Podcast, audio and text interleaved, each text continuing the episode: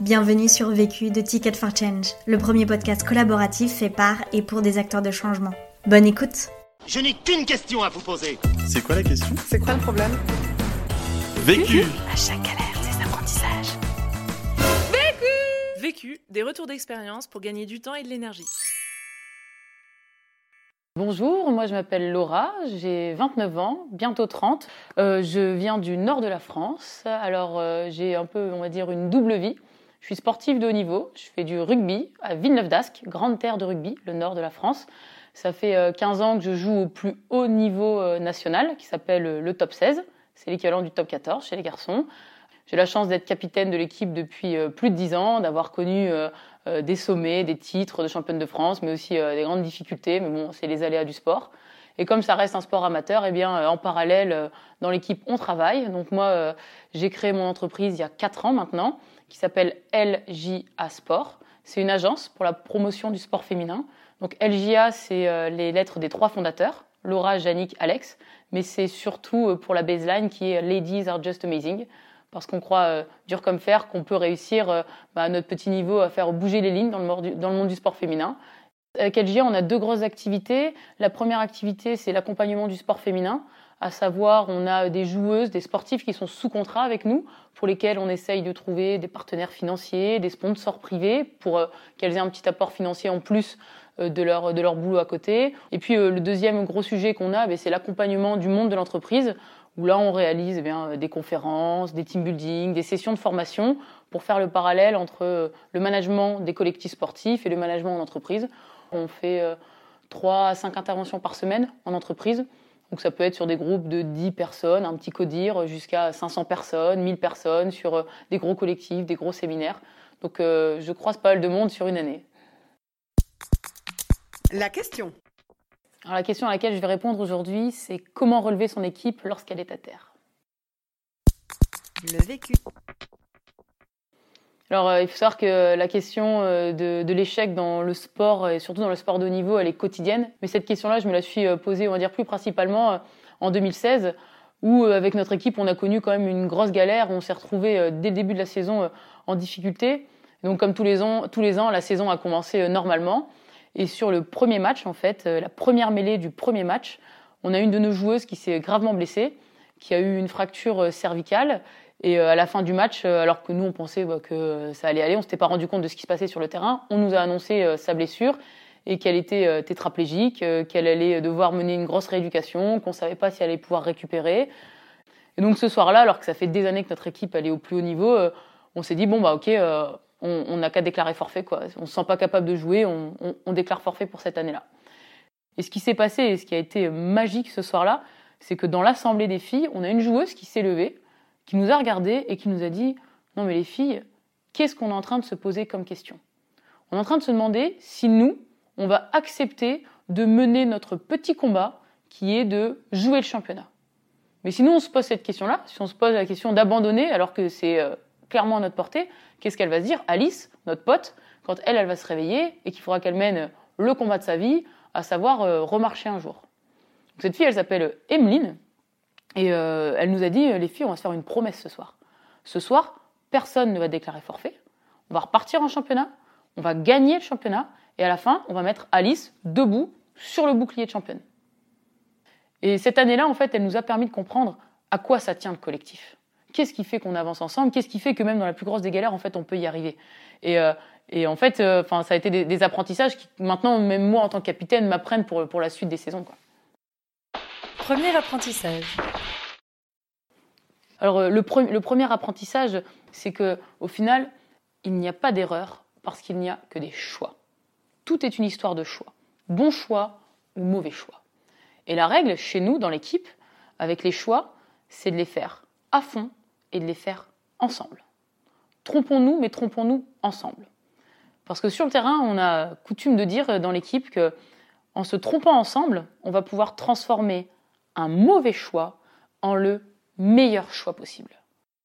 Et en fait, euh, cette saison-là, on, s'est rendu compte qu'on pouvait en permanence transformer nos choix, qu'on pouvait aller soutenir Emeline qui nous avait dit mais les filles, on va pas, euh, on va pas abandonner, non. Mais en fait, ouais, t'as raison, t'as raison, on va aller, on, va aller dans ton sens, on va avancer parce qu'on peut transformer cette galère monstrueuse en une aventure humaine magnifique. On sait pas, on ne sait pas si à la fin de l'année on va réaliser la promesse, mais au moins on peut décider ensemble de s'en donner les moyens. La question c'est comment je me relève quand je me suis planté. Et la meilleure des solutions en fait, c'est de le faire avec ses soutiens. Dans, le jeu, dans ce jeu, la personne qui a le ballon, qui se fait, plaquer, on l'appelle le, porteur de balle, c'est le porteur de décision.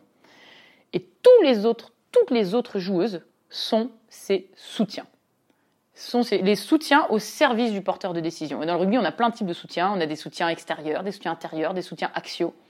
Toutes les personnes sont au service du porteur de décision. Et que la décision soit bonne ou, mauvaise, le rôle des soutiens, c'est de transformer les choix. Alors dans, l'équipe, on a un code qui nous aide à, comprendre que justement, en fait, il n'y a pas d'erreur, il n'y a que des choix. Ce code, il a été un peu inventé par les entraîneurs qui nous l'ont donné pour qu'à un moment donné, on comprenne que oui, tout n'allait pas tout le temps se passer comme prévu et que c'était normal. Donc c'est un code, ce code il est tout simple, le code c'est poubelle. Donc quand une fille se trompe sur le terrain, elle peut louper sa passe, louper son plaquage, elle a envie de pleurer parce qu'elle croit qu'elle est nulle, bah, la fille d'à côté, elle lui met une tape dans le dos et elle lui dit poubelle. Tu t'es trompé et alors? Tant pis, en fait maintenant c'est fait, donc on va plus le changer ça. La question c'est comment on rebondit? Comment on avance après ça? Donc poubelle, le poubelle en fait c'est un déclic mental. C'est pour basculer. Oui, je me suis trompé, bah tant pis, je vais transformer mon erreur en un choix. Et mes soutiens vont m'aider à le transformer. donc ce code, on se le dit en permanence. Je pense tous les soirs à l'entraînement, il y a un poubelle qui part pour dire allez, c'est pas grave, passe à autre chose, continue à avancer, on a besoin de toi. Deuxième apprentissage. Alors le, deuxième apprentissage, en fait, c'est de se rendre compte que quoi qu'il arrive dans une équipe, l'échec ou la difficulté, c'est jamais le fruit d'une seule personne. On est toujours plusieurs à être euh, impliqués dans ce qui se passe, dans la réussite ou dans l'échec de, l'équipe. Et c'est pour ça, en fait, qu'il faut réussir à développer au maximum la solidarité dans les membres de l'équipe pour qu'on puisse se soutenir, certes dans les bons moments, mais aussi et surtout dans les mauvais et dans les difficultés du groupe. Ça a commencé un peu euh, avec une fille qui s'appelle Hélène dans l'équipe. Quelques semaines après l'accident d'Alice, elle est rentrée dans le vestiaire et elle a déposé sur la table du kiné plein de petits bracelets en laine qu'elle avait tressés aux couleurs du club, vert et bleu. Elle nous a dit voilà les filles, je vous présente courage et détermination et je veux que tout le monde porte ce bracelet autour du poignet et l'utilise sur le terrain ou en dehors quand elle aura un petit coup de moins bien. Et en fait, ce jour-là, Hélène, à sa façon, elle nous a montré qu'elle était là pour l'équipe. Et donc, on a commencé tout doucement à mettre en place euh, des actions entre nous bah, pour réussir à surmonter l'épreuve. Donc, on a créé un, un, hashtag pour, euh, pour supporter un peu Alice sur les réseaux sociaux. Notre surnom dans l'équipe, nous, on s'appelle les putains de nanas. Et donc, on a surnommé Alice euh, putain d'Alice. Et euh, il y a eu un espèce de d'élan de solidarité extérieure autour de, ce, hashtag, parce qu'on a plein d'autres équipes qui l'ont repris. On a des joueurs comme Michalak qui ont fait des petites pancartes, qui ont fait des photos avec le putain d'Alice. Nous, on s'est les floqué sur des maillots et on s'est chauffé avec. Il y a plein d'autres équipes après qui se sont échauffées avec le maillot putain d'Alice. Donc ça a créé un engouement euh, de folie qui nous, nous, renvoyait euh, de l'énergie.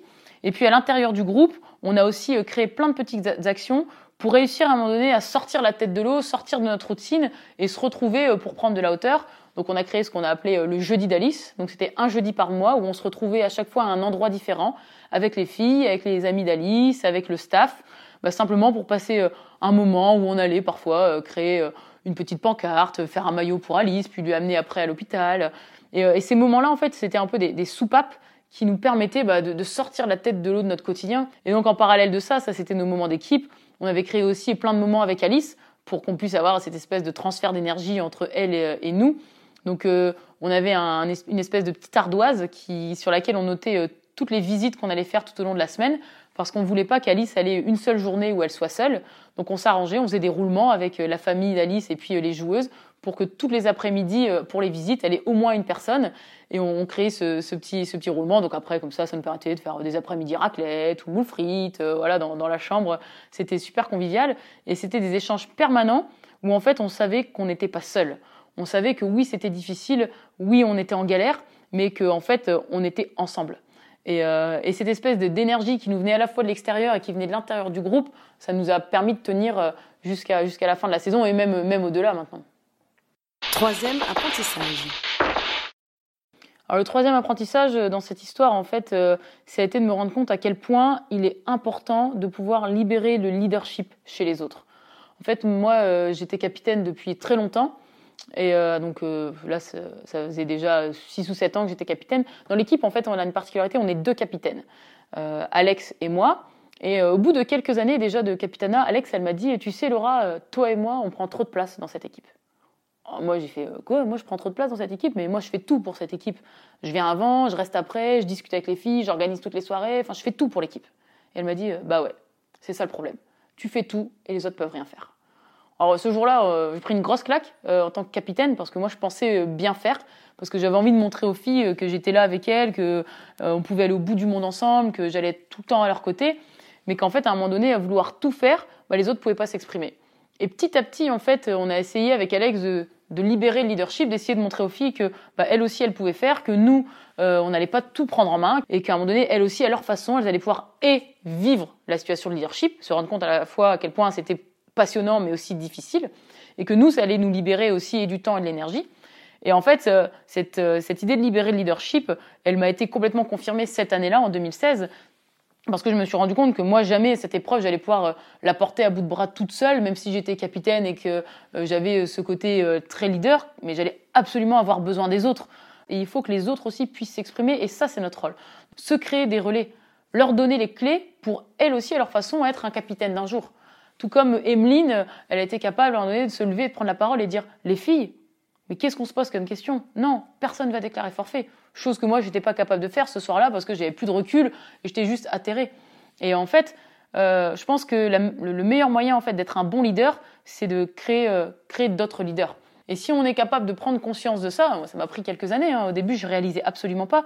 Mais en fait, l'équipe, au fur et à mesure, tout doucement, ben, elle s'autorégule. Parce qu'il y a des gens qui vont se révéler, qui vont euh, bah, tendre, prendre la perche qu'on leur tend, en disant bah ouais, t'as raison, en fait, moi, ça me plaît trop d'organiser les soirées, je vais le faire moi-même. Nous, ce qui s'est passé, en fait, ça a été un petit déclic sur ce côté euh, un peu, on va dire, soirée. Euh, parce qu'un jour, j'ai une fille dans l'équipe, elle s'appelle Vivi, elle est venue voir en me disant Laura, j'ai une idée. pour l'année prochaine, il y en a marre soit toi qui fasses tout. on va mettre donc un jour en déplacement en bus. Elle a pris deux chapeaux. Elle a mis tous les mois de l'année dans un chapeau, tous les noms des, des, joueuses de l'équipe dans un autre, et on a tiré des teams de cinq pour euh, chaque team organiser une soirée par mois. Et euh, mais moi jamais j'avais cette idée. Ce qui a fait qu'on a eu des moments exceptionnels. Le mois de mai cette année-là, on a une joueuse qui avait organisé pour la soirée du mois une initiation à la méditation. Alors bon, c'était son délire, euh, mais moi jamais j'aurais fait ça. Du coup, on a vécu un moment complètement décalé, qui était super riche et que moi je n'aurais pas pu amener parce qu'en fait, on est beaucoup plus créatifs ensemble. Un autre exemple, c'est ah, donc on commence l'entraînement tous les jours à 19h30 il y a des, quelques joueuses qui avaient créé des ateliers à 19h en disant voilà les filles, nous on est là en avance, euh, si vous voulez, moi je fais un atelier passe, moi je fais un atelier touche, si on se retrouve à 3-4 euh, avant, ben, on va pouvoir progresser. Alors tout le monde venait pas, parce qu'il y a des filles qui pouvaient pas, mais certaines à 3-4, eh bien, euh, elles venaient en avance pour se donner des conseils, pour essayer bah, de progresser un peu plus, et elles, elles, avaient pris leur petite initiative en disant bah voilà, ça, ça va aider l'équipe. Et, et, en fait, je pense que c'est c'est peut-être la, quête de tous les leaders, tous les capitaines ou tous les gens qui entreprennent. en fait, c'est dans leur aventure essayer euh, d'amener euh, d'autres personnes. C'est pour ça qu'il faut prendre un peu de hauteur et garder euh, l'esprit ouvert parce qu'en fait, si on est suffisamment ouvert autour de ça, ben, en fait, ça ne devient pas juste notre aventure, ça devient une aventure partagée et c'est ça qui la rend bien plus intense en fait. Quatrième apprentissage. Alors le, le quatrième apprentissage dans cette histoire, en fait, c'est de se dire qu'au final, il n'y a pas de hasard. Que si on veut réussir, ça dépend aussi et de notre préparation et de notre engagement. La réussite, c'est le souci du détail. C'est en permanence retourner euh, au boulot, travailler, s'entraîner. On s'entraîne tous les soirs. Euh, au rugby, enfin en tout cas dans le sport, mais moi, mon expérience c'est le rugby, on ne croit pas au talent en fait. Les gens talentueux, j'en ai croisé plein. Ce qui fonctionne, c'est les gens qui bossent, c'est les besogneuses, celles qui viennent tous les jours. Moi, j'ai vu des filles débarquer en me disant, mais ah non, mais jamais, elle pourra jamais jouer au rugby, celle-là. Enfin, désolé, c'est pas pour elle. Et puis après, venir s'entraîner et rien lâcher pendant des années. Et puis après, finalement, atteindre le niveau pour jouer dans notre équipe, l'équipe élite, à force de travail. Alors, euh, enfin, moi, je pense que c'est la valeur essentielle.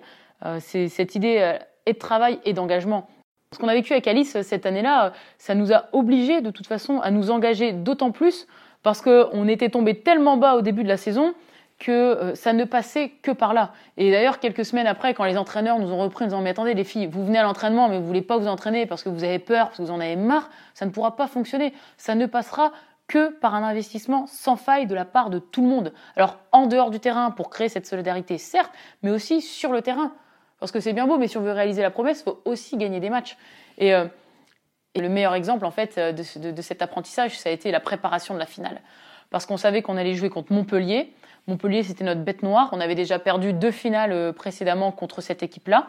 Et donc, en fait, les entraîneurs, ils ont construit un plan de bataille pour qu'on puisse euh, réussir à gagner cette équipe parce qu'on était préparé et qu'on allait toujours avoir un coup d'avance. Donc, les entraîneurs avaient analysé euh, les matchs, avaient analysé les vidéos de notre adversaire. Et donc, on avait construit pour chaque point fort de Montpellier, nous, une réponse, une riposte sur le terrain pour les surprendre. Ce qui fait que quand on a débuté le match, en fait, à chaque fois qu'on les voyait se préparer, on savait ce qu'elles allaient faire et nous, on savait comment on allait répondre. Et donc, dès qu'il y avait une action, nous, on avait une solution. Ce qui fait que quand on est arrivé pour jouer notre finale, on était vraiment sereine. Parce qu'on n'était plus en panique quand on les voyait faire une combinaison spéciale, on avait déjà une réponse. On n'était pas dans la réaction sur le terrain parce qu'on était dans la préparation. Et euh, en fait, ça nous a permis, dès le début, de commencer le match très très fort parce qu'elles avaient euh, sur le coup d'envoi une technique spéciale sur le coup d'envoi qu'on a contré tout de suite nous avec une solution. Donc dès les premières minutes, en fait, elles, se sont trouvées un peu surprises parce qu'on les avait prises à, à contre-pied. Et en fait, ça, ça n'a fonctionné que parce qu'on a eu cette préparation qui était millimétrée et que quand on a été sur le terrain, on était sûr de nos forces. Et du coup, euh, on était mais d'une sérénité. Euh, une sérénité qu'on n'avait pas dans les, dans, les autres années en fait. Évidemment, le match il a été très difficile, ça a été âpre, ça a été euh, intense, ça, ça, a été euh, un combat de tous les instants, mais on était euh, préparé comme jamais en fait. On a fini par, par, gagner ce match. Je crois que le score c'est 17-12. Bon, c'est anecdotique le score, mais ça a été ça a été fou. Et là, on a réalisé, on va dire, la double promesse parce que nous, on a gagné la finale contre Montpellier et Alice, elle était debout sur le bouclier à la fin avec tout le monde et c'était, c'était magique conseil pour gagner du temps si j'ai un conseil à donner aux entrepreneurs pour gagner du temps, c'est euh, d'être en permanence dans, dans l'action. En fait, le sport de haut niveau, moi, ça m'a appris à être capable de m'organiser. J'ai pas beaucoup de temps entre ma vie professionnelle, les entraînements euh, tous les soirs, et si je veux avoir une vie euh, sociale à côté. Et en fait, du coup, dès que j'ai quelque chose à faire, j'essaye de pas procrastiner. Je, je, le fais tout de suite. Comme ça, je le prends, je le range, et c'est réglé. Je laisse pas traîner parce que et ça va me prendre du temps et surtout ça va me prendre de l'énergie mentale alors que j'ai pas envie de la consacrer à d'autres enfin j'ai envie de la consacrer à d'autres choses. Donc c'est action réaction. Conseil pour gagner de l'énergie. Alors pour gagner de l'énergie, euh, j'en ai deux. Un, c'est dormir, mais bon, j'ai tendance à dire qu'on dormira quand on sera mort. Euh, et le deuxième, en fait, c'est surtout c'est aller puiser l'énergie chez les autres. Euh, parce que euh, je pense que on, se, on prend jamais autant d'énergie que quand on la partage en fait. Et moi souvent, euh, si je fais un rendez-vous, si je rencontre quelqu'un, ben, en fait, je me rends compte que je prends des shots d'énergie. Et donc, il faut pas hésiter. moi, j'aime bien souvent discuter, rencontrer, même si c'est quelques minutes. En fait, parfois, une simple rencontre, ça peut transformer une journée. Et aller chercher de l'énergie, c'est surtout aller la chercher chez les autres. L'autre question. Alors, la question que, que, je me pose actuellement, alors j'ai des, des bribes de réponses, mais j'ai surtout envie d'y participer, c'est je me demande comment on peut réussir entre nous, dans la société dans laquelle on vit, à créer plus de liens. Parce qu'on est tous dans des sphères complètement différentes. Moi, je suis dans ma sphère, ma sphère pro, ma sphère sportive, ma sphère privée. Et je pense qu'il y a des connexions qui peuvent se faire en permanence.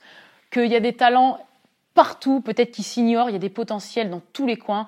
Il y a des personnes dans d'autres coins qui auraient besoin de ces talents-là, qui auraient besoin de ces potentiels-là, qui n'ont peut-être pas les moyens de se les, de se les octroyer. Et je pense qu'on peut créer des ponts et des passerelles en, entre, entre nous. Et ma question, et ma question, c'est comment à notre échelle on est capable entre nous de créer du lien pour faire du bien? Vu, vécu, vaincu. Pour plus de vécu, clique vécu.org. Je voulais te dire, euh, tu sais, on, a tous nos petits problèmes. Vécu. Buy ticket for change.